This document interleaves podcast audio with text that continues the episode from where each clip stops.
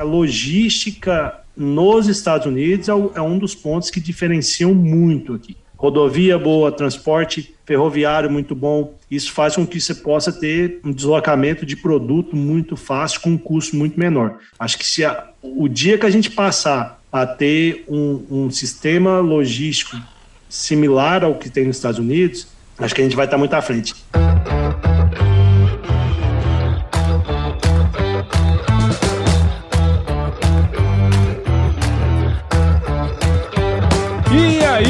Pessoa! Tudo beleza? Estamos começando mais um episódio aqui no Agro Resenha e nessa semana eu tô aqui com o Pedro Carvalho, que é pesquisador na Universidade da Califórnia, Davis e podcaster, cara. Tem dois, para não dizer que não tem um, tem dois, o Carol Call e o Pecuária Sem Fronteiras. Pedro é zootecnista pela Universidade Federal de Mato Grosso do Sul, a UFMS, e fez seu mestrado na Universidade de Illinois e o PhD na Universidade Estadual da Pensilvânia. Pedrão, muito obrigado por participar aqui com a gente, cara, e seja muito bem-vindo ao Agro Resenha Podcast. Ô, Paulo, obrigado, obrigado pelo convite. É um, é um prazer inenarrável, né? Participar aqui com você. Você que é, um, é uma inspiração aí para essa, essa aventura que a gente faz aí de tentar gravar podcast às vezes aí. Mas obrigado pelo convite. Estou muito feliz e animado de poder participar aqui e bem, bem honrado também. Obrigado. É isso aí, cara. Já tem um tempo, né, que eu tô assim, ah, vou ter que chamar o Pedrão. Né? Agora 2022 chegou, tá na hora, né, cara? É engraçado falar porque a gente vai conversar disso, mas quando eu fui começar a gravar podcast, eu lembro de falar pro Paulo no, em janeiro do ano passado, né? É. Acho que foi janeiro eu escutei todos os episódios do Agro Resenha que tinham disponíveis, assim. Até ano passado, quando apareceu no Spotify é, os podcasts mais, mais ouvidos, o AgroResenha era disparado, assim, em primeiro lugar no, no, meu Spotify, porque foi, foi bem legal e, e, mais uma vez é um prazer estar aqui hoje. É isso aí, cara. E você que tá aí do outro lado já sabe, né, bicho? Aqui no AgroResenha, a porteira não tem tramela para quem busca se informar sobre assuntos ligados ao agronegócio, então não sai daí, porque esse bate-papo tá imperdível.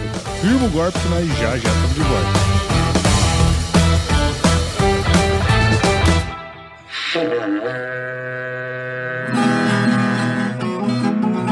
Bom, você já deve ter ouvido a máxima de que é o olho do dono que engorda o boi, certo? Isso é verdade até certo ponto, afinal, só olhar não adianta nada ser uma boa direção. Com base em valores como honestidade, qualidade, inovação nos produtos e excelência no atendimento, a Nutripura, que há quase 20 anos atua no segmento pecuário, te dá essa direção oferecendo os melhores produtos e serviços aos pecuaristas, garantindo resultados positivos não só no campo, mas principalmente no bolso. E eu digo isso não é da boca para fora não, afinal eu trabalhei lá, cara. Eu vi com meus próprios olhos a competência técnica e o cuidado com o negócio do cliente. Saiba mais sobre a Nutripura em www.nutripura.com.br e fique ligado nos artigos que saem no blog Canivete, que na minha opinião é o melhor conteúdo sobre pecuária de corte que você vai encontrar na internet.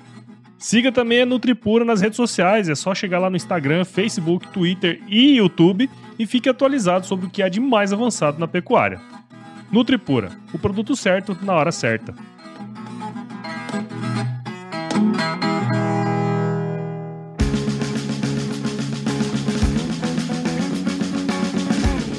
Bom, tô aqui de volta com o Pedrão e pra gente começar essa resenha aqui, Pedro, conta um pouco da sua história aí pra gente, cara. Então, sou nascido, criado em Mineiros, lá em Goiás, né? Paulo é... conhece bem a famosa, afamada Mineiros. Mineiros. Então, fui criado por lá filho de zootecnista, meus pais são produtores, minha família toda ligada ao agronegócio. A gente tem uma propriedade em Perolândia, que é bem pertinho de Mineiros também. Fui criado nisso e meu pai zootecnista, sempre eu brinco com todo mundo, ele sempre me aconselhou a não fazer agronomia, zootecnia ou veterinária, porque a gente sabe que a gente trabalha bastante assim e, e tem que gostar muito. Então eu gosto muito, sou apaixonado por isso. Fui fazer zootecnia em Mato Grosso do Sul, lá em Campo Grande. Me formei, durante a, a graduação fiz bastante estágio. É, um meu estágio curricular vim fazer nos Estados Unidos. Voltei para o Brasil, trabalhei, depois decidi voltar. É, tive a oportunidade de ficar para o mestrado, depois a oportunidade de ficar para o doutorado. E sempre querendo voltar para o Brasil. Vim para ficar seis meses, já tem sete anos que eu estou aqui. Então, terminei o doutorado e hoje eu trabalho com pesquisa e extensão na, na Universidade da Califórnia Davis, aqui com, com manejo é, de confinamento de gado de corte. Resumidamente, é isso aí. Pra quem queria ficar alguns meses só, né, cara? É, com esse tempo aí, né? Foi, foi bastante tempo. Eu vim a primeira vez em 2012, já vamos fazer 10 anos aí. Vim, fiquei Nossa. quatro meses. Quando eu cheguei, eu achava que eu falava inglês, né? Aí na primeira, na primeira parada, assim, no aeroporto, eu já vi que eu não sabia nada. Eu voltei sem, sem saber nada também, então convivendo muito com brasileiro, a gente se acomoda muito. E a segunda vez que eu vim, já depois de formado, até é uma coisa bem não comum, assim, que o pessoal voltar depois de formado para fazer um estágio. E eu voltei para fazer um estágio depois de formado, com o intuito só de aprender inglês e voltar para o Brasil, assim, porque eu via como, como diferencial no mercado e trabalhando, lavando curral, é, congelando a mão aí, a, o pessoal gostou, gostou da gente aqui, convidou para ficar e,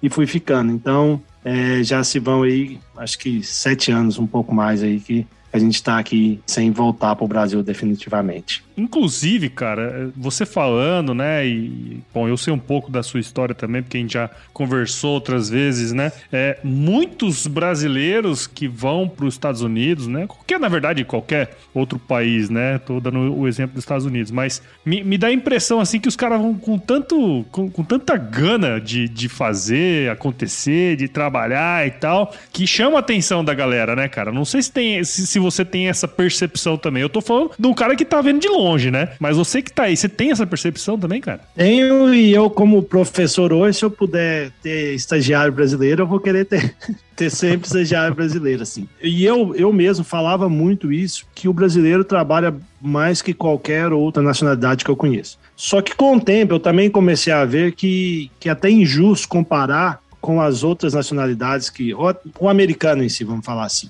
Porque os brasileiros que vêm geralmente já passou por um filtro. Né? Uhum. Então a gente está comparando pessoas que já passaram por um filtro com a média dos outros. É, mas mesmo assim, na grande maioria, tem gente que não é não é dedicada, digamos assim, que vem Sim. também. Já, já tive, já passei por casos com isso também. Mas a grande maioria, a pessoa que quer vir, ela já tem um diferencial de querer sair de casa, de querer buscar algo mais, de querer crescer. Então, assim, é uma coisa que, que é diferencial, assim. Mas, mas tem um, uma coisa que é importante falar também, Paulo, que é uma pergunta que eu recebo com frequência, assim, Pedro, eu quero ir para os Estados Unidos, né? E aí a primeira pergunta que eu falo pessoal assim, o que, que você quer aprender? Ah, eu quero aprender sobre gado de corte. Eu falo assim, ó, eu vou ser bem sincero com você, se você não tem vontade de morar aqui, não tem necessidade de vir. Eu acho que a pecuária no Brasil hoje ela está muito, muito avançada. Eu acho que você tem contato direto com isso. É, o pessoal, é, às vezes é, é, mais fácil eu falar assim, ó, vai fazer estágio lá no Centro de Pesquisa da Nutripura, por exemplo, uhum. você vai aprender muito mais do que fazer um estágio aqui comigo, sobre pecuária, especificamente. Uhum. Porém, se você quer aprender sobre outra cultura, aprender uma língua nova, te abre o conhecimento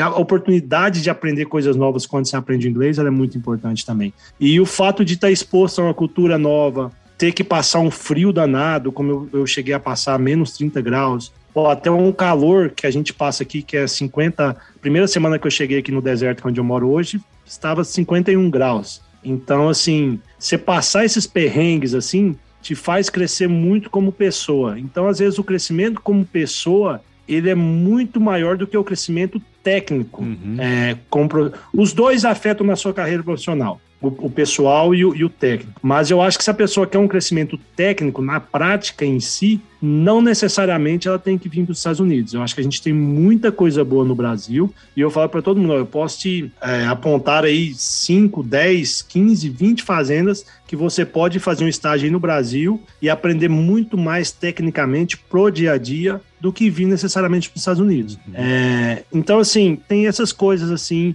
mas o pessoal que vem é, geralmente é o pessoal que quer demonstrar serviço. Claro. E, e, o americano gosta muito do brasileiro.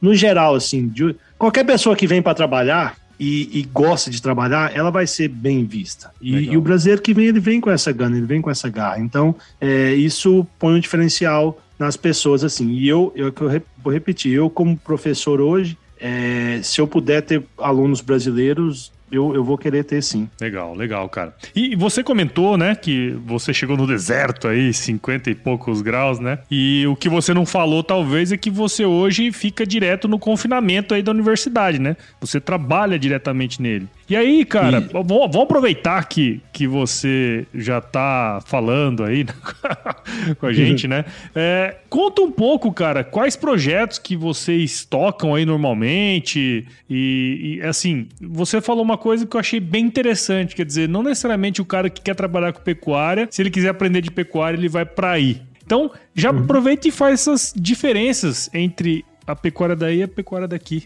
É complicado até. Assim, é, se a gente pegar, porque a gente. Nós vamos comparar dois países continentais. Assim. Então, se eu comparar, eu fiz meu, você pontuou, eu fiz meu mestrado na Universidade de Illinois, que é um estado que é forte no milho, no suíno, não tão forte no gado de corte, mas tem bem pouco, mas tem, tem também algum confinamento ou outro, mas bem menos. Aí fui para Pensilvânia, que é um estado é, bem forte no leite, propriedades pequenas, e, e que tem, por ser forte no leite, a gente tem um subproduto da indústria do leite, que é o macho leiteiro, que é o macho holandês, digamos assim. E trabalhei durante meu doutorado com esse tipo de animal. E vim para a Califórnia, que é o maior produtor de leite dos Estados Unidos, fazenda grande, confinamentos. O, o condado que eu moro hoje, que eu trabalho mais diretamente, eu tenho que cobrir o estado todo, mas 80% do gado confinado da Califórnia, hoje ele fica no condado que eu, que eu trabalho. Então a gente tem aí mais de 400 mil cabeças confinadas em um raio de 50, 60 quilômetros, vamos colocar assim, uhum. e dividido em 15 confinamentos. Então a gente tem confinamento de 10, tem algum menor de 5, mais 10, 30,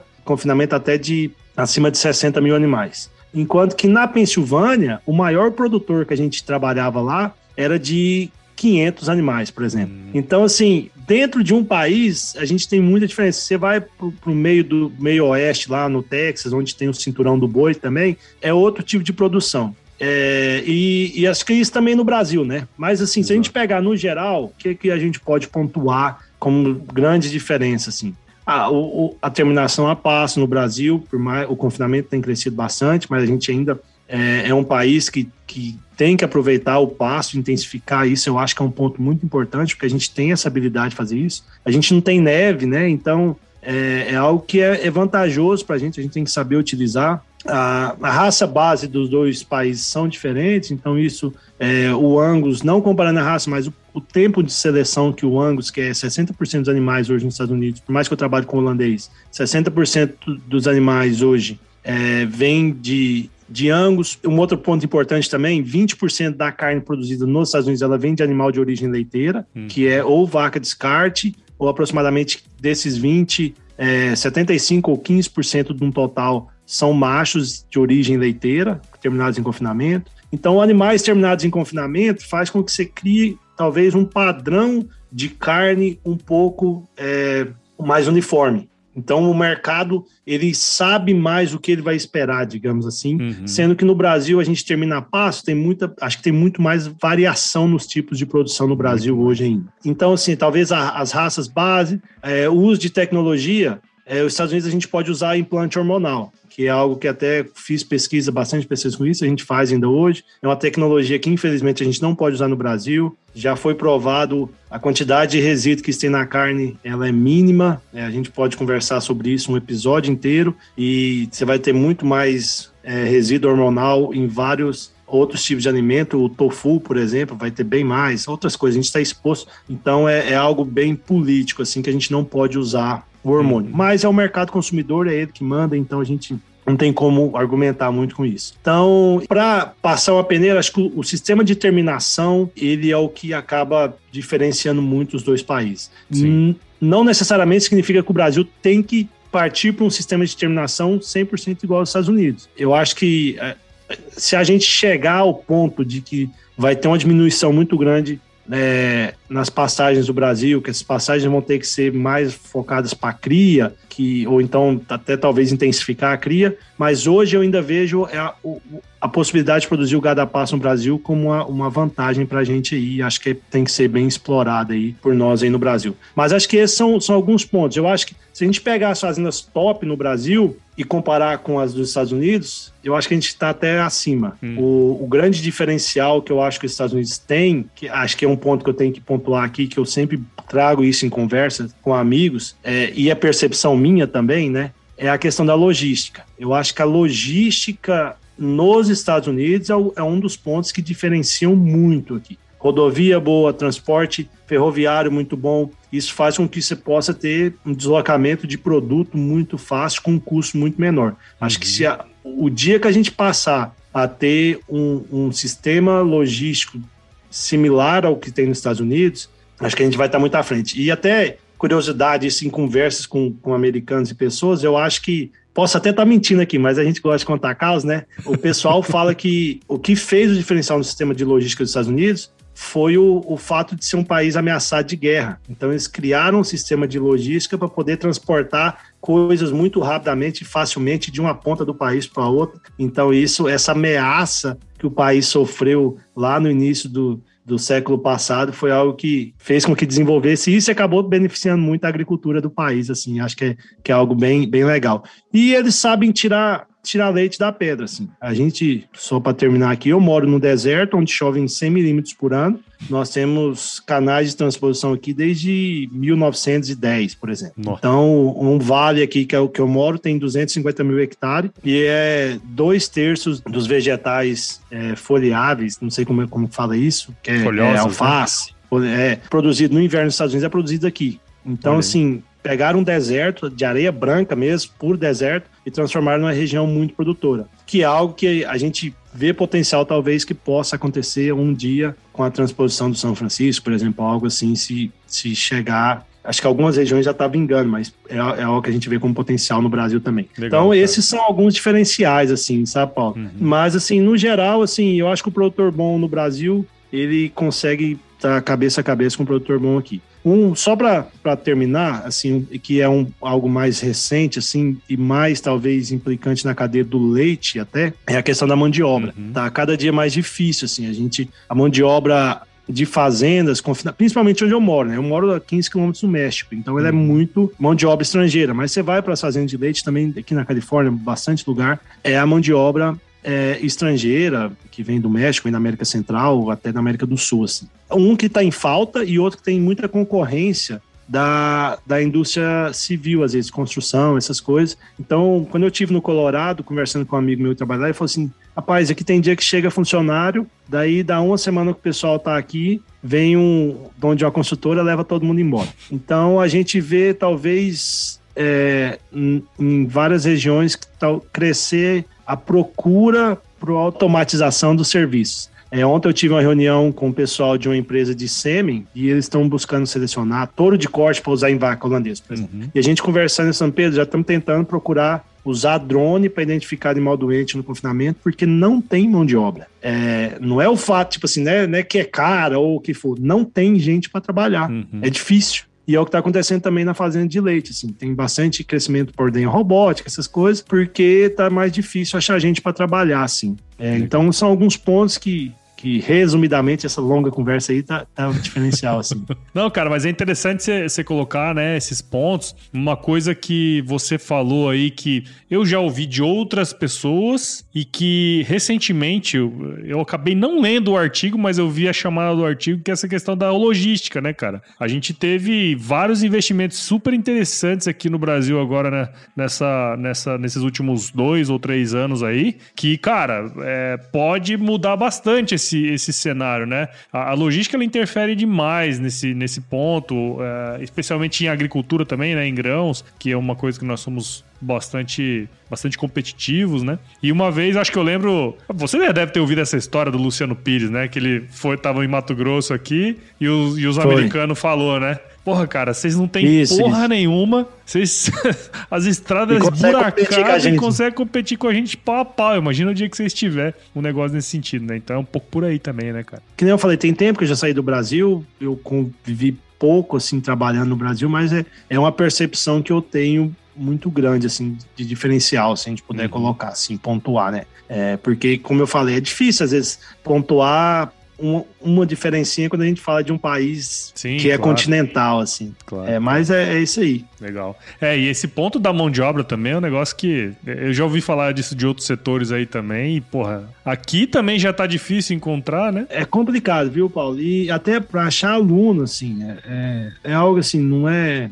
É difícil a gente falar isso, mas a gente vive um, um momento hoje que é complicado é, achar quem quer trabalhar. Por isso que eu tô uhum. falando que eu quero, porque eu consigo passar por esse filtro, assim. Quem, às vezes, o, o que me preocupa é que muitas vezes, talvez, os alunos ou não sei, é é uma percepção que eu tenho dentro da universidade, né? A gente está buscando muitos direitos e, e, e, poucos deveres, digamos assim. Então, às vezes, a gente quer exigir muito e não quer se dedicar, não sabe o quão duro ou árduo foi trabalhar para conquistar as coisas assim. Então é, é, difícil assim, a gente vê. É claro, a gente tem que saber escutar, entender os pontos, cada um tem seu ponto para fazer, é, não deve abusar de ninguém, mas, mas as coisas precisam ser raladas para é. poder conquistar, assim, né? A gente, a gente ralou muito, assim, rala até hoje. Tem que comer um pouquinho de capim, né, bicho? Tem, tem, tem que, tem que congelar a mão, tem que lavar uns, uns curral de, de merda a menos 5 graus, assim, menos 10.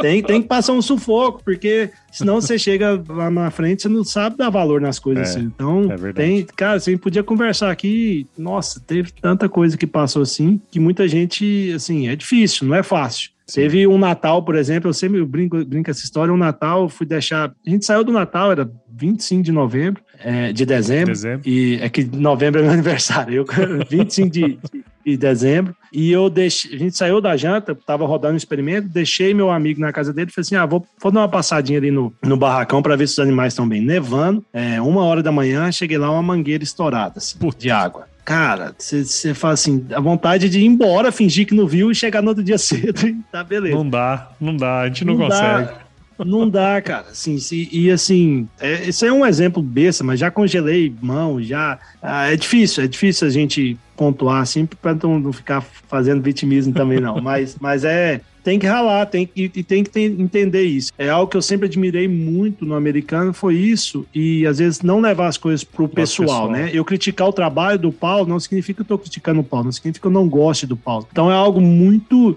diferente, assim, é um ponto bom para os americanos no geral, mas assim, eu tenho medo de estar tá mudando um pouco. Eu já tenho visto bastante gente assim que se dói muito, digamos assim. Uhum. Ah, eu criticar o episódio que o, que o Paulo gravou com o Pedro, não significa que eu não goste do Paulo, que não significa que eu não goste é. do Pedro. Não, pode ser, pode ser que sim, mas, mas não é. Mas não é mas por não isso. Assim. necessariamente assim. é, né? Não necessariamente. Então, no começo foi muito difícil para eu poder diferenciar isso, sabe? Uhum. É, minha orientadora criticava talvez um, um, uma apresentação minha, eu, eu ficava doído, né? Que fala. Mas com o tempo a gente aprende muito isso, assim, e tenta saber diferenciar. Acho que, acho que o tempo também te ajuda muito isso, né? Os tombos que a gente vai tomando, a gente é. vai, vai aprendendo muito essas coisas. Mas é, é um diferencial interessante também para quem vem para cá, talvez aprender isso. Talvez aprender que não é porque você é puxa saco, porque você é legalzinho, porque você conta piada, talvez se o fulano entregar mais que você, meu amigo, Tchau, o fulano obrigado, vai, né? vai é.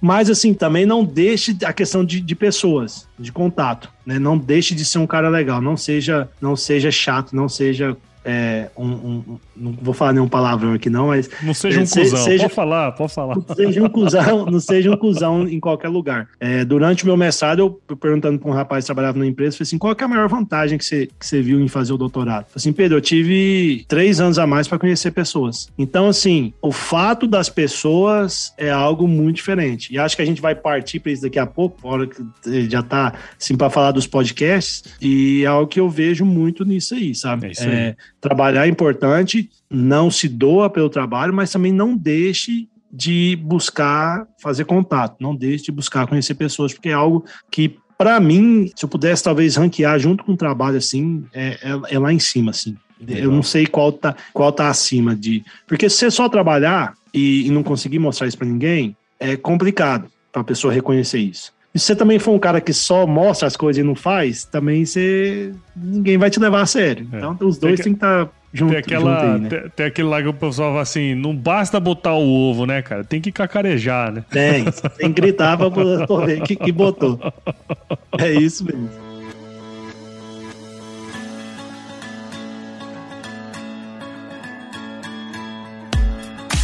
Diversas pesquisas apontam que o produtor rural está cada vez mais conectado ao mundo digital.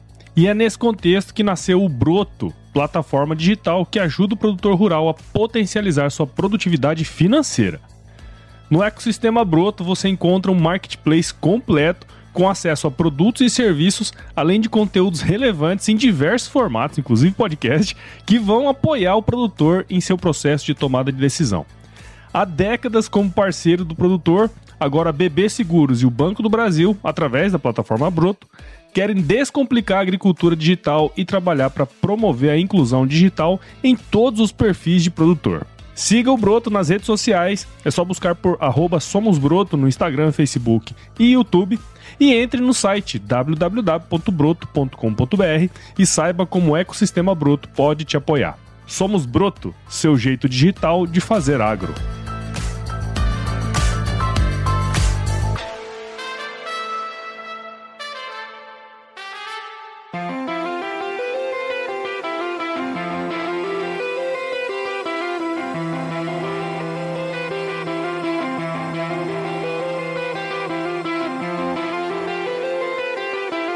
Mas, cara, puxando esse gancho aí que você falou, né, do podcast, né? Você, ano passado, além de produzir o conteúdo acadêmico, obviamente, né, que vocês trabalham aí na universidade, você também decidiu trazer isso para um formato de podcast, né? Que é o caso do Quero Call. É, e aí você uhum. vai explicar direitinho aí o nome. Eu quero que você fale sobre o Quizinho também, tá bom?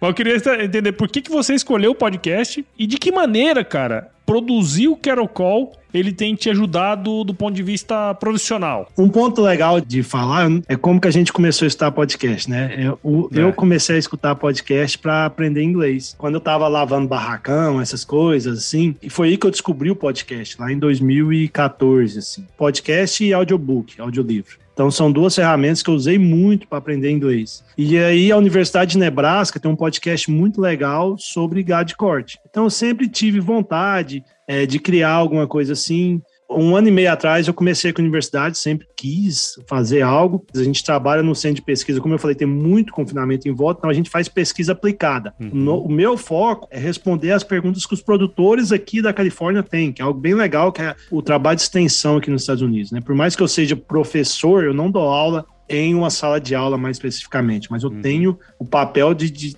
ensinar pessoas, assim, produtor ou funcionário de fazenda. Então, uma forma que teve durante a pandemia, é, não, a universidade não deixava ir na fazenda, é, tinha essa limitação, que tem até um pouco até hoje. E eu já juntei com essa vontade, sempre gostei muito de podcast. É, escutava o Agro Resenha, escutava muito o Café Brasil, escutava alguns podcasts em inglês. Então, assim, sempre tive vontade de criar um. Tinha uma, uma, pessoa que trabalha comigo, ela já tinha uma newsletter a cada dois meses, ela fazia um, pegava um estudo, resumia ele em três páginas e mandava os produtores. Uhum. Aí eu falei para ela, vamos tentar colocar isso em formato de áudio. Ela falou, pô, uma, uma boa. Mas vamos tentar fazer isso toda semana? Ao invés de fazer. Agora você imagina, você fazer uma coisa a cada dois meses, vamos fazer toda semana. Aí como que eu poderia fazer algo toda semana? Eu falei assim: ah, vou chamar algum professor, algum profissional que trabalha com gado corte, e eu vou fazer duas entrevistas com ele. Uma a gente vai conversar sobre carreira, como a gente está fazendo aqui, e eu converso, pergunto o que, que ele fez, diferencial, como que foi, que, é algo até que não é tão voltado para produtor, mas é legal para aluno, quem está uhum. querendo,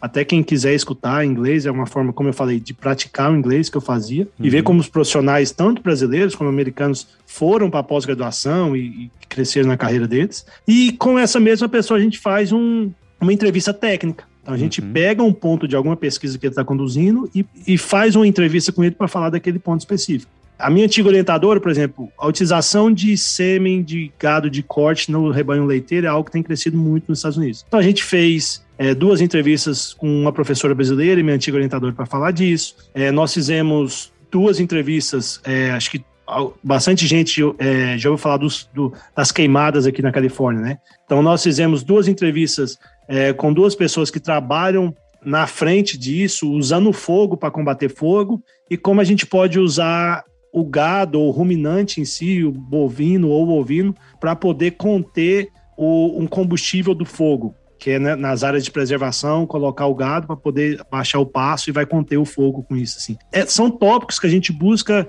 que é relevante pessoal, então a gente faz duas com essas pessoas. A gente pegou o que era dois meses, agora nós fazemos a cada todo mês, então a gente pega um semestre, escolhe um tópico, então nós falamos sobre aminoácidos, falamos sobre implante, e aí a gente faz aquele semestre só sobre aquilo. A gente tem o quizinho, que na universidade tem um outro pesquisador que trabalha comigo, que é o Dr. Richard Zinn, que está aqui já tem 40 anos, e para mim é uma pessoa assim é, sou completamente tendencioso para falar dele, porque na minha tese de doutorado eu já tinha citado não sei quantos trabalhos dele, sei lá, um terço, metade da minha tese eram os trabalhos dele. E aí eu tive a oportunidade de trabalhar com ele e eu falei, gente, eu preciso gravar com esse cara para poder espalhar o conhecimento que ele tem para os outros também. E a gente brincou que chama quizim. Então a gente recebe perguntas de de produtor, de profissional, ou pergunta que, que, algumas perguntas são perguntas que eu tenho, né? Então eu, eu pergunto que eu recebo de produtor, aí eu levo para ele a gente grava um podcast. Tem tido alguns desafios aí na qualidade do áudio, assim, essas coisas, mas a gente está apanhando e vai aprendendo. E aí, com esse, todo esse material, a gente produz uma newsletter todo mês. Então, além de tudo, a gente produz quatro podcasts por mês e faz uma newsletter que manda para esses produtores, porque se ele não quer escutar, ele pelo menos vai ter entrevista para ele poder ler lá. Sim. Então tem sido bem legal. Esse mês de janeiro agora a gente deu uma pausa, porque a gente está recebendo animais no confinamento, então estava bem corrido aqui. Mas a partir do mês que vem a gente já está voltando aí é, a todo vapor aí, já tem entrevista gravada para soltar aí. Então tem sido bem legal fazer esse podcast aí. Uma coisa que eu percebo nas universidades aí norte-americanas é essa função, né, que é um pouco diferente. Apesar de você ser professor, na verdade você é extensionista, né? Então tem, tem essa questão. Você, você não. Ó, eu tô fazendo com todas as aspas possíveis, né? Mas você não perde uhum. tempo dando aula, né? Eu tô falando, falando com é. muita, muita aspa isso. Mas é o sentido de que, pô, vocês estão desenvolvendo pesquisa e aí a função de vocês é de fato levar essa pesquisa que foi realizada para o produtor, né? E aí Isso. uma newsletter, um artigo, aliás, os artigos, né, que são a base de tudo, a newsletter, o podcast, uhum. tudo isso ajuda, né, cara, na divulgação desse negócio, né, meu? Bastante, bastante assim. Até o trabalho de extensão dentro dos Estados Unidos ele muda muito de um estado para outro. É, eu falei lá no começo que na Pensilvânia é muito produtor pequeno. Então, o trabalho de extensão na Pensilvânia talvez é algo bem próximo ao produtor. Você vai estar na fazenda, você vai, é, você vai fazer a dieta dele. Agora, eu vou chegar para um, um, dono de uma fazenda de 50 mil boi. Ele já tem o, o, nutricionista dele. Ele já tem. Então, qualquer forma que eu tenho, talvez, é, é produzir material, produzir pesquisa aplicada. Então, é perguntar para ele o que, que você está tendo desafio hoje. Por exemplo, hoje a utilização de gordura nas dietas está muito cara. Então, a gente tem que buscar algumas alternativas. É, a pressão para a diminuição da utilização de antibiótico na dieta tem sido muito grande. Então a gente busca pesquisar óleo, óleo essencial, alguma outra coisa que vai eh, poder ser uma alternativa para ele. É, então são essas coisas que a gente faz, a utilização de, de sêmen de gado de corte. Então vamos fazer pesquisa com isso. E aí, um produtor também não vai pegar esse artigo científico e vai ler, assim, muito dificilmente. Então a gente Exatamente, pega e põe, põe num, num, podcastzinho de 10, 15 minutos, que dá o tempo dele escutar, fazendo alguma coisa, e manda uma página com tudo resumido. Fala assim, ó, a gente testou isso, foi isso que a gente viu, o resultado é esse. Então, isso tra é, é, traduz a pesquisa. Então, o meu foco hoje é fazer pesquisa aplicada. Eu acho que as, os outros tipos de pesquisa têm seu valor também, mas a minha pesquisa, o foco é: tem esse produto X, funciona na nossa, na nossa região ou não? E é bem focado para o tipo de gado que a gente tem no, no, no, sistema que a gente tem. E aí a gente testa isso. Então, assim, é bem, é bem legal, assim, algo é, é bem prazeroso fazer, porque você está você fica bem envolvido com, com a produção direta aí. Então é, é tem sido Legal. muito gostoso assim trabalhar com isso. É, é, que nem eu falei, eu nunca tive pretensão de ficar na universidade, sabe? Eu nunca tive, é, sempre quis indústria. Sempre fiz toda a minha pós-graduação focada em conhecer gente e tudo para poder ir para a indústria. E aí apareceu essa vaga com extensão. Um grande erro que eu tive também, assim, é algo que eu até tenho um pouco cuidado em falar isso, mas aí eu falava assim: ah, eu vou para a universidade porque eu vou fazer o que, que eu quero. Vou fazer pesquisa. Eu for para a empresa, a empresa vai mandar eu fazer pesquisa. Nem sempre assim. Até dentro da faculdade, às vezes até uhum. muito mais dentro da faculdade,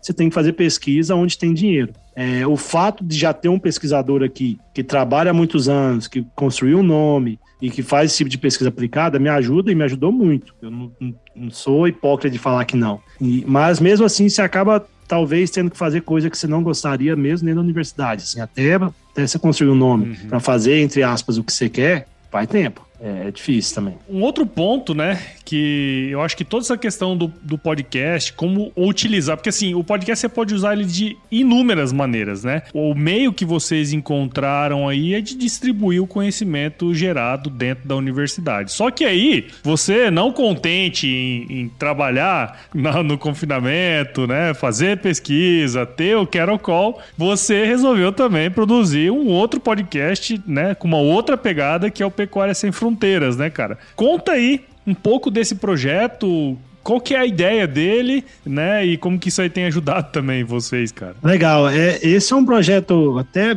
mais gostoso ainda de fazer, muito legal, porque eu tive muita gente que me ajudou a vir para os Estados Unidos. A gente não não tem tempo de entrar em detalhes, mas eu tive muita gente que me pegou e falou assim: você vai vir. Tem um amigo meu, Leandro Krupp, que trabalha na Salad Sires, que é um cara que falou assim: você vai vir nas duas vezes praticamente, me pegou na gola da camisa e falou: você vem. E eu acho assim: tanto o Leandro, tem o meu tio Edmundo, que é lá de Mineiros, que é uma pessoa que me colocou em contato com o Leandro, professor Zequinha, todo o grupo deles me ajudaram muito, sabe? E eu, a ideia era sempre foi buscar compartilhar, ajudar isso com pessoas. É, eu tenho amigos que eu ajudei a vir para os Estados Unidos e, cara, não é clichê nem nada não, mas é, uma, é tão gratificante quando você traz alguém, você pode ver essa pessoa tendo sucesso, assim, é algo assim que não tem preço, assim, não, realmente não tem. E um desses amigos é o, é o, Lucas, que é parte do Pecuária Sem Fronteira, o Pajé, o Fernando, que é outro grande amigo que foi aluno do Zequinha, e o Pedro Fontes, que é professor hoje também, e trabalha com reprodução. E eu conversando muito com o Fernando, a gente, nós fizemos um curso juntos e o Lucas, a gente sempre foi muito amigo desde que a gente veio para cá. Falando, cara, a gente podia, podia montar alguma coisa assim, eles brincavam que eu já tinha o Carol né? Podia montar alguma coisa em português uhum. para poder entrevistar pessoas que moraram nos Estados Unidos é, ou moram e poder incentivar o pessoal a vir e ver como que eles fizeram para vir, ver como é que foi essas coisas. E aí a gente chamou o Pedro, também o Xará, e nós formamos um grupo de quatro pessoas. Nisso, nós montamos um grupo só de profissionais que trabalham com pecuária nos Estados Unidos, e esse grupo hoje tem mais de 130 pessoas, só os que moram aqui, a grande maioria. Uhum. Então a gente falou, cara, tem gente demais pra gente entrevistar aí. Então tem sido isso, assim, a gente tem entrevistado e tem sido, nossa, fenomenal, sabe, Paulo? É que a gente brinca que é um MBA pra gente, porque o que a gente aprende e a gente vê as circunstâncias das pessoas que vieram para cá, como vieram, pessoas que voltaram para o Brasil achando que talvez por ter um diploma nos Estados Unidos estariam, entre aspas, feitas assim, e nem teve que ralar, cara, uhum. ralar até mais assim. Porque só que o, o, no final das contas, é que eu te falei, esse crescimento pessoal que você tem aqui te molda de certa forma que talvez te ajude a crescer na sua carreira profissional. Então tem sido muito bacana, assim, é, as coisas que a gente tem aprendido é resiliência, tudo que a gente escuta falar, assim, você tem que ser resiliente, você tem que querer, é, flexível, tá aberto para as novas oportunidades. Muita gente que veio trabalhar com gado de leite, hoje trabalha com gado de corte vice-versa. Eu vim para trabalhar com reprodução, hoje eu trabalho com nutrição. Então, assim, é, é, bastante coisa, tem sido muito, muito legal e feedback que a gente recebe é, é muito, muito legal mesmo, assim. É o que eu te falei, é, se algum dia alguém fala assim, Pedro, ó, eu fui porque eu escutei aquele podcast e, e isso me ajudou, me tirou da zona de conforto, isso é o que paga, sabe? E, e hoje é o que eu falo, eu vejo os meninos, assim, bem na carreira deles é algo assim, nossa, não tem, não, não tem preço. É por isso que eu quero trazer muita gente, né? É, eu já tenho um primeiro estagiário vindo agora, então é, é retribuir o que muita gente fez e faz por mim até hoje. Acho que é, é, é, isso, mais ou menos. É, por isso que eu falei, né, que eram podcasts com, com finalidades diferentes, mas você vê o, a flexibilidade que o podcast dá para trabalhar. Oh, é pecuária, ambos são pecuária, né? Mas no fim das contas a finalidade é um pouco diferente. E eu acho que essa questão que você comentou, que eu acho muito legal, é de vocês contarem a experiência de vocês, como é que foi, uhum. né? Porque você pega, porra, 10 anos atrás, ah, eu quero ir para os Estados Unidos. Pô, eu, eu, tive essa ideia uns 15 anos atrás de ir para os Estados Unidos. Só que, porra, eu falei, cara, deve ser mó difícil, pá. Nossa. Não fui. Não, não e, e né? essa é uma coisa assim que a gente. Todos, acho que todas as pessoas que gravaram com a gente falaram, Pedro, eu queria ter, ter escutado alguém falar esse podcast lá atrás, quando eu tava pensando em vir. É. Porque a gente tem medo, sabe? O que, que, que, te barra muito de vir? Eu, eu, acho que o medo é o maior. Por isso que eu falo que teve. Eu tinha muito medo. Teve gente que me pegou e trouxe. Eu lembro que eu e o Léo, que é um, um, grande amigo que veio até fazer estágio com a gente, um dia eu e o Léo, a gente andando na, na faculdade, eu falei assim, cara, o que, que a gente fez pra estar aqui? Assim, a gente ria, porque a gente teve coragem de vir e trabalhou. E, e assim, não foi muito. É. É, eu lembro na primeira semana de aula, eu fui buscar, queria fazer estágio com um professor na faculdade. Eu cheguei na secretaria e falei, ah, onde é do professor tal? E a secretária falou assim: ele tá no Canadá fazendo pós-doc. Cara, eu voltei pros colegas meus e falei, caralho, velho, o cara tá no Canadá fazendo pós-doc, o cara é muito foda, tipo assim, na cabeça da gente. Aí hoje a gente tá aqui, a gente fala assim, é, não é esse bicho, assim. É, é, às vezes as coisas são muito menos uhum. complicadas do que a gente imagina. É claro, não, não vou romantizar e falar que são mil maravilhas, que você consegue vir, isso a gente sabe. Claro Mas eu acho que é o que você falou, assim. Acho que tem muita gente que escuta e, e, perde o medo. Acho que perder esse medo, assim, é e, e, ter um caminho um norte para seguir ajuda bastante. É isso aí, cara. Muito bom.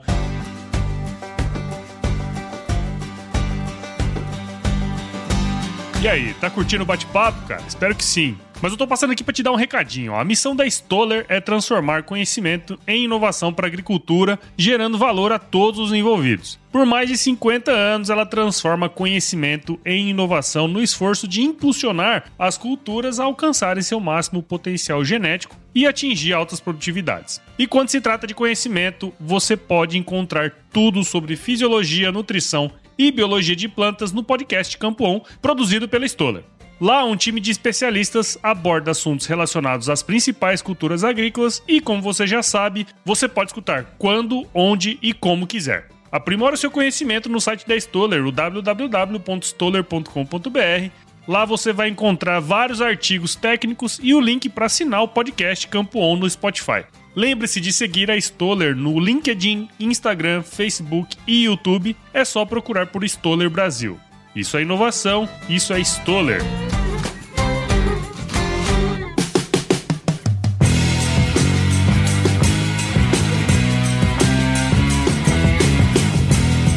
Pedrão, a gente poderia, como bom goiano, de mineiros. Poderia ficar aqui horas e horas conversando, né, cara? Mas eu queria muito agradecer sua, a sua participação aqui no, no podcast, né? Já tinha tempo que eu tava pensando em trazer você justamente para contar um pouco dessa sua história, que eu acho que pode, de alguma maneira, é, estimular né, outras pessoas que queiram, de repente, fazer o mesmo caminho, né? Experimentar esse caminho. Acho que é muito legal. E já fica a dica também para você que está aí do outro lado escutando, se você quiser trabalhar com pecuária e quiser é, ter uma, uma experiência diferente num país diferente, né? Só escutar aí o Pecuária Sem Fronteira, que não tenho dúvida que vai ser um baita de um, de um aprendizado que você vai ter, né? Então, cara, muito obrigado e parabéns aí pelo seu trabalho, viu, Pedrão? Paulo, eu, eu que agradeço. Eu acho que eu não, não sei se ficou muito claro na minha fala aqui, mas eu acho que a pessoa que mais se beneficia de fazer o podcast sou eu. Acho que você me ajudou Nossa, muito nisso, na mentoria e tudo, e a gente conversou sobre isso. Mas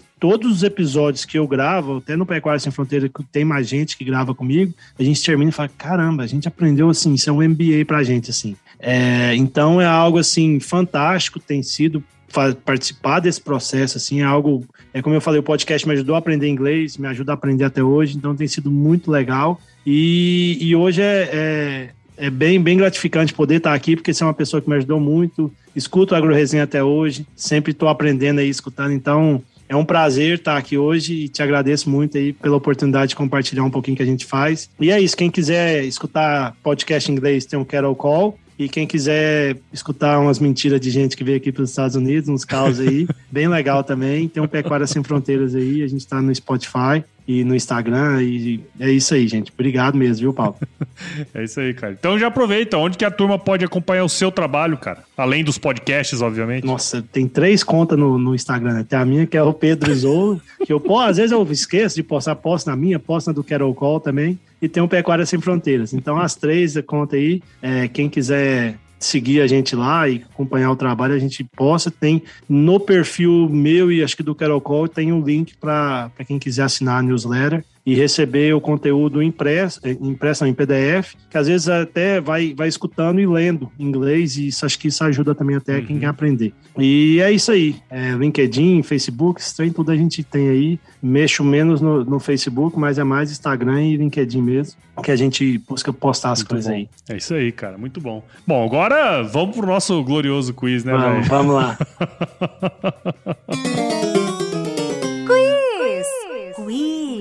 Bom, você já conhece, Pedrão, mas vou te fazer algumas perguntas aí você responde a primeira coisa que vier à sua certo. cabeça, tá certo? Pedro Carvalho, cara, qual que é a sua música antiga predileta? Ó, essa não é a primeira coisa, mas porque eu tive que pensar muito para escolher isso, viu? Essa e até até agora antes assim, eu tava na dúvida que música eu ia falar, que eu sou um grande fã de João Paulo Daniel e para mim é com dor no coração que eu não vou escolher nenhuma música de João Paulo Daniel aqui. Eu e eu vou escolher uma música que, que se eu escutar, eu toda vez que eu escuto eu me arrepio muito e, e ela chama Caipira do do Estãozinho Chororó. É uma música bonita demais a conta e que não tem como a gente não escutar e não, e não arrepiar e não, não dar saudade de casa. Isso aí, arrepia aí, Tom. Você que vai estar escutando aí, tá arrepiado aí. e o cantar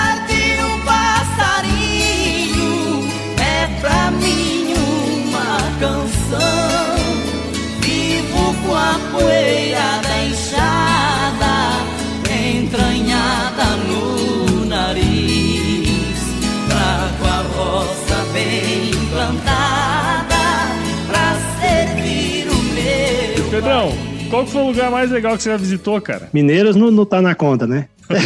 pode estar, tá, por que não? Não, não eu, eu brinco com todo mundo que Mineiros é onde tudo acontece, né? Mineiros, Perolândia, região lá no Sudoeste. Paulo, eu sou uma pessoa assim que não, por mais que eu more aqui, eu, eu, eu viajei muito pouco, assim. Eu gosto muito de San Antônio, San Diego, assim, são duas cidades dos Estados Unidos que eu gosto bastante. É, nunca, nunca viajei assim muito para outros lugares, mas um lugar que eu recomendaria as pessoas visitarem, assim, que eu acho bem bacana é, é, e bem sendo bem tendencioso, talvez, é onde eu moro hoje, assim. É um deserto, assim, é um lugar interessante, é um lugar assim que que você anda tá branco de um lado, do outro lado tá tudo verde, assim, com os canais, assim, de produção, uma coisa de louco. Que eu falei, tem quase meio milhão de bovinos sendo confinados aqui. Agora, no inverno, tem mais de 100 mil ovelhas pastejando o, o, o, os campos de alfafa, de produção de feno. Então, é um lugar, assim, interessante. É diferente de quem mora em outros lugares dos Estados Unidos, mas a Califórnia em si é um, é um estado muito grande e fenomenal de, de passear. Mas o, o Vale Imperial aqui, onde é um deserto, e o pessoal transformou isso numa potência agrícola, é um lugar interessante de, de visitar. Assim. Já Nova York é legal, Washington é muito legal, Chicago é muito legal, mas eu acho que assim, um lugar que eu não esperava ver o que eu vi é aqui no Vale Imperial da Califórnia, nos Estados Unidos, na divisa com o México aqui. Então é talvez é um, é um lugar interessante. É, não é nada culto assim essas coisas, mas mas vamos ver.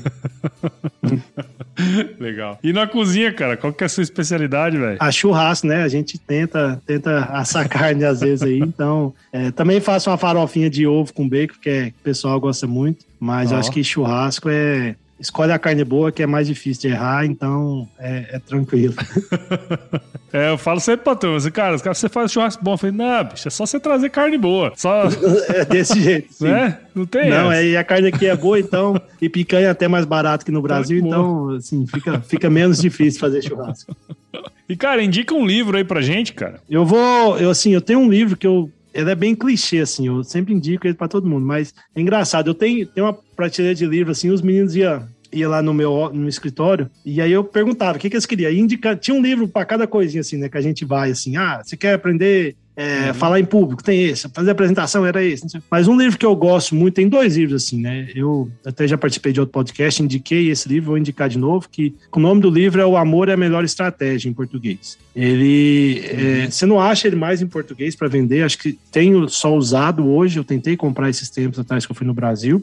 Ele é do Tim Sanders. É, e é The Love, Love is the Killer App, é o nome dele em inglês. E é um livro que eu já comprei, acho que mais de 20 livros desse e sempre presentei meus amigos com eles, assim. Ele é bem parecido com, com como fazer amigo influenciar pessoas, assim, nessa, nessa linha de raciocínio, Entendi. assim. Uhum. Mas é um livro que até tem um tempo já que eu não leio ele, eu costumava ler ele com frequência, mas é um livro que eu gosto muito. É, o amor é a melhor estratégia. Né? Você fazer as coisas é, bem feitas, né? E, e, com prazer, então, que você, você consegue se dedicar mais, assim, resumindo tudo. Legal, legal. Muito bom, muito bom. Ele nunca apareceu aqui no quiz. É, é, então, eu, eu pensei em falar o Como Fazer Amigos Influenciar Pessoas, que é outro livro de cabeceira que a gente tem, assim, mas é, o Pense Rápido Devagar, que é um livro muito bom que eu li, assim, só que é grande. Sim. Então, o, o, esse não é um livro tão grande, é um livro, talvez para quem quiser achar aí, talvez ache PDF. É até mais fácil, legal. assim. Mas é um livro bem legal. Um livro não muito grande e tranquilo de ler. E se você se encontrasse com o seu eu de 17 anos hoje, cara, qual que seria o melhor conselho que você se daria? É, é difícil, gente. Assim, eu acho que eu não, eu não mudaria muita coisa, mas eu acho que eu,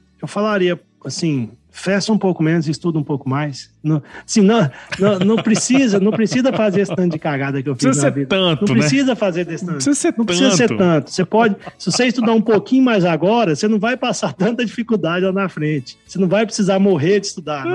Então, assim, tenta estudar um pouquinho a cada dia que, que vai te ajudar, não, não vai fazer mal, assim, não. É, é. Então, assim, não, é muito pouca coisa que eu, que eu mudaria, assim, né? Eu acho que vários conselhos que eu, que eu recebi foi de conhecer pessoas, trabalhar, fazer estágio. Essas coisas que muita gente já falou aqui, né? Acho que fazer estágio é algo uhum. primordial. Meu pai me ensinou isso desde o meu primeiro dia na faculdade. Fazer contatos. Agora, estudar é algo que eu escutei até bastante, mas eu, eu acho que eu falaria para mim, não precisa festar desse tanto assim, não. Dá, dá, uma, dá uma pisadinha no freio, dá uma estudadinha um pouco mais que, que vai te ajudar lá na frente. Então, quem tá, na, tá começando a faculdade, dedica um pouquinho que isso vai, você vai ver lá na frente, assim, se, se, você sentir falta é porque. É, se você não sentir falta é porque você estudou. Se você sentir falta é porque faltou, faltou um pouquinho. Mas, mas, mas acho que era isso, assim, sabe? Mas eu também não, não, não. Tem coisas que eu não faria? Tem, claro que tem. Mas eu acho que eu não mudaria nada, não. É, é a gente vai aprendendo. Acho que se eu não tivesse errado tanto, eu não teria aprendido com as coisas também. É, exatamente, exatamente. Muito bom, cara, muito bom. Bom, eu nem vou te perguntar se você já escuta podcast, porque você tem dois, né, cara? Então, você que tá aí do outro lado, ouvindo esse bate-papo que eu tive aqui com o Pedro, cara, e de alguma maneira se aprendeu alguma coisa, considere então compartilhar esse episódio com alguém, né? Compartilhe o Agro Resenha, compartilhe o Quero Call, se você quiser escutar um conteúdo em inglês e de pecuária, compartilhe o Pecuária Sem Fronteiras. O podcast cresce na medida em que você tá junto com a gente nessa missão aí. Então, o Agro Resenha, assim como qualquer outro podcast, o Quero Call, Pecuária Sem Fronteira, todo mundo tá disponível no Apple Podcast, Google, Spotify, Cashbox, Deezer, tá tudo lá. Siga o Agro Resenha nas redes sociais, o Instagram, Facebook, LinkedIn, Twitter. Entre no nosso grupo do WhatsApp, tem o nosso canal do Telegram também, o link tá lá no nosso site, o agroresenha.com.br. Venha para a comunidade Agro de Sucesso, para você que é empresário, para você que tem algum que comanda alguma coisa, cara, vem aprender com a gente, uh, com todo mundo que faz parte da comunidade aí, muito empresário, profissional do agro que está fazendo acontecer em suas áreas de atuação. E escreva pra gente para contato@agroresenha.com.br se você teve alguma canelada aí que a gente falou alguma coisa errada. E nós fazemos parte da Rede Agrocast, a maior, melhor e mais bonita rede de podcasts do Brasil. Então, se você quiser escutar outros podcasts do agro, é só entrar em www.redeagrocast.com.br.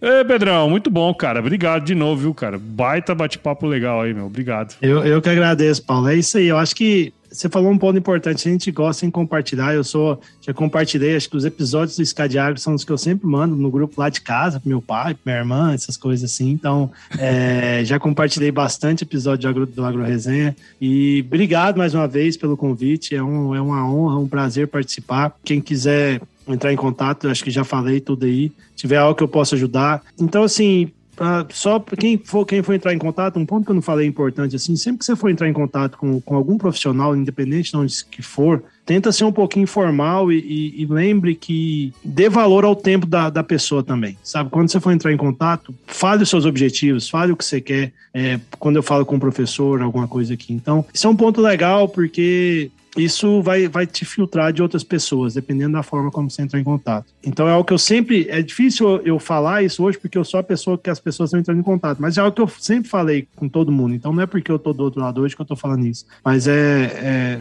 não parecer arrogante nada, mas é algo que as pessoas têm que lembrar, assim. Quando for entrar em contato com alguém, a gente está aberto sempre, mas pense sempre em como que você vai é, fazer essa abordagem. Eu acho que isso é importante e pode ser um diferencial para você. Mas eu estou aberto aí Agradeço mais uma vez pelo convite. É um prazer. Acho que, graças a Deus, não consegui estender, não, não, não acabei estendendo muito assim, mas se deixar, que nem você falou, ficava aqui duas horas conversando. Obrigado, Paulo. Um prazer, obrigado pela ajuda, obrigado por tudo. Legal, cara. É, e parabéns pelo, pelo seu Bom trabalho demais. aí. Ah, tamo junto, tamo junto. Se amanhã ou hoje mesmo, não sei como é que tá aí, provavelmente você vai ter que molhar a horta, né, cara? Porque chover tá difícil. Né?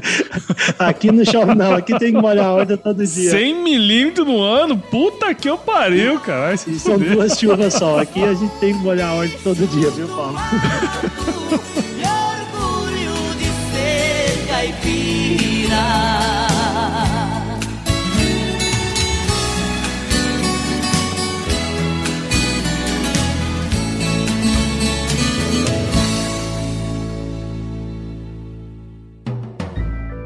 mais um produto com a edição Senhor A.